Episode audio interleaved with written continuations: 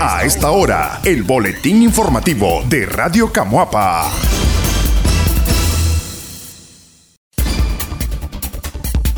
Ante la falta de vacunas contra la COVID-19, Nicas cruzan a Honduras para vacunarse.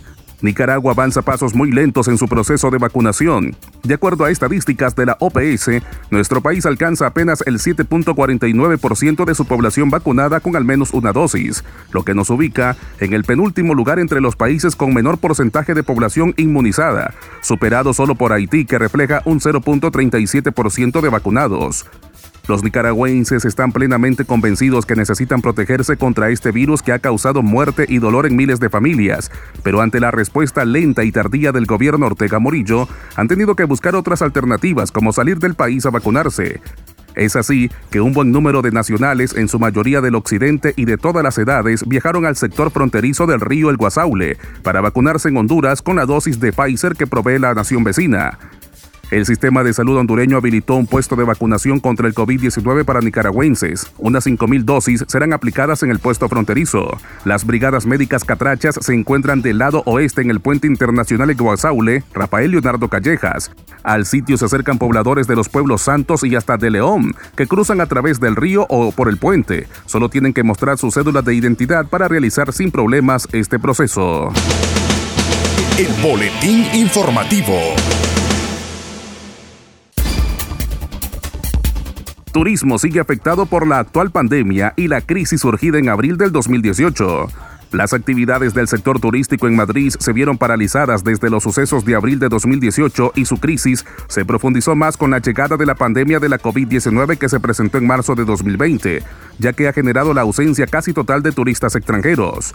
Los pocos visitantes nacionales al mes no activan el motor de la economía de la ciudad de Somoto, donde los hoteles y hostales apenas perciben un 35% de huéspedes, mientras los restaurantes, talleres de las famosas rosquillas somoteñas y puestos de piezas de artesanía no logran alcanzar las ventas generadas años atrás al 2018, cuando se podía ver fácilmente a grupos grandes de turistas extranjeros, españoles, japoneses, norteamericanos y centroamericanos, recorriendo las principales avenidas y calles de esta localidad.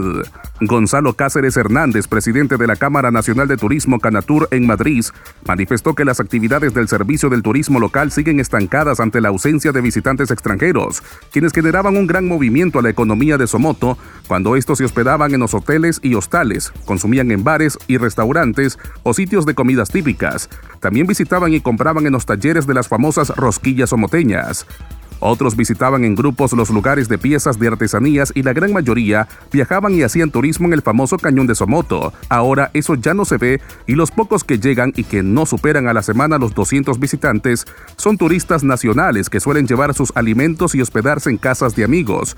Aunque por la pandemia del coronavirus, muchos prefieren retornar a sus lugares de orígenes por la noche. Con todo este asunto de la crisis sanitaria a nivel mundial donde nuestro país no está exento del problema, frenó la llegada de turistas extranjeros a nuestra región. También los dueños de negocios de servicios turísticos han limitado la atención por temor al contagio, explicó Cáceres Hernández. El presidente de Canatur en Madrid evalúa el periodo de septiembre en la región norte, Estelí, Madrid y Nueva Segovia, de las Segovias, y según él, no hubo movimiento de turistas extranjeros en ese. Aquí en Somoto los pocos que se registraron fueron unos 200 visitantes nacionales, los 10 días más fuertes que incluye el periodo de las fiestas patrias, cuando en años anteriores era de por lo menos unos 300 diarios en una semana, comparó. Algunos propietarios de conocidos hoteles en Somoto afirman bajo anonimato que han tenido que reducir el personal de servicio y asumir en familia la atención de los pocos huéspedes, en su mayoría profesionales de empresas privadas contratados por el Estado para la ejecución de obras públicas como carreteras, hospitales, centros de salud y escuelas en varios municipios de este departamento. El Boletín Informativo. Ante falta de empleo, aumentan los negocios informales en Matagalpa. Una de las áreas de encuentro en Matagalpa son sus parques. Los más conocidos son el Morazán, que se ubica junto a la Catedral, y Rubén Darío, que está frente a la iglesia San José, donde por años ha sido común ver escenas de niños con sus padres disfrutando de un momento familiar o amigos conversando amenamente. Todo este ambiente se ha transformado y para muchos matagalpinos ha sido un disgusto, pues ven saturados de comercios los principales parques de la ciudad, que ahora se han convertido en un espacio de supervivencia diaria de muchos ciudadanos que tras los remanentes de la crisis sociopolítica del 2018 quedaron sin empleo. Uno de ellos es Paulo Latino, que desde hace cinco años se instaló en el Parque Darío. Él junto a cinco miembros de su familia se dedican al arte y su talento queda en evidencia en las pinturas que a diario ofrecen. Paulo lamenta que la situación económica no es como la de antes. Es por ello que tuvo que dedicarse al comercio informal y aunque asegura le va bien, la inversión para mantener el negocio es grande. Para nosotros es difícil, vendemos a precios simbólicos para sobrevivir y seguimos luchando. En un cuadro el presupuesto está en 900 córdobas y no siempre nos lo pagan, confiesa Latino. Agregó que también incurren en gastos de transporte ya que se movilizan por diferentes departamentos. Ixayana Díaz es originaria de Sébaco del departamento de Matagalpa. Quedó en el desempleo después del cierre de la empresa textil en la que laboraba. Con el peso de sostener a su familia, tuvo que buscar ingresos económicos de inmediato, así que optó por instalarse también en el Parque Darío. Desde hace más de un año se dedica a vender plantas y maceteras. Mi familia depende de esto. Es un cambio grande en mi vida, pero he aprendido mucho. Me ha servido estar acá. He crecido como persona. Es un reto, pero como las plantas que vendo hay que florecer, reflexiona Díaz a quien por un pago simbólico de impuesto la dejan trabajar en ese espacio ininterrumpidamente. El Boletín Informativo. Taxistas de Rivas aumentan tarifa en la ruta hacia municipio de Tola. Propietarios de taxis que cubren la ruta intermunicipal de Rivas y el municipio de Tola incrementaron el costo del pasaje 5 Córdobas debido a las constantes alzas en el precio del combustible. Las diferentes rutas locales que cubren todo el departamento, incluyendo taxis y buses, habían aumentado su tarifa desde abril del 2018, pero los taxistas venían postergando esta decisión considerando la crisis y la situación de desempleo que se vive en el país. Sin embargo, en estas últimas semanas se reunieron para evaluar la problemática, ya que no solamente se enfrentan a las constantes alzas del combustible, sino también a los altos costos de operación. Antes, un viaje expreso de ida y vuelta lo hacían en 80 córdobas. Actualmente lo cobran en 100 córdobas.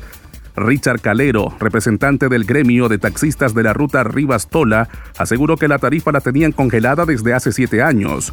Ya era insostenible cobrar lo mismo porque el combustible está carísimo. Tuvimos que subir la tarifa para medio suplir los gastos de operación.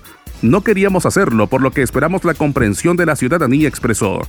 Con este incremento, el pasaje en esta ruta de aproximadamente 12 kilómetros pasa de 30 a 35 córdobas. Era necesario el aumento debido a que el mantenimiento de los vehículos es caro. El costo del aceite, las llantas, los repuestos, también tenemos familia y lo mucho que hacemos al día son 100 córdobas de ganancia. Son las 9 de la mañana. Estoy aquí desde las 5 y media de la madrugada y todavía no me ha salido mi primer viaje, se quejó un taxista que por miedo a represalias prefirió omitir su nombre. El costo del galón de aceite que usan en sus vehículos incrementó hace tres meses y pasó de 550 a 900 córdobas.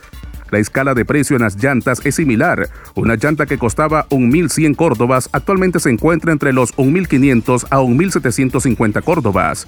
La mayoría de taxistas echan 500 córdobas de combustible al día y lo utilizan dependiendo del cilindraje del vehículo y cantidad de horas de trabajo. Este fue el boletín informativo de Radio Camuapa.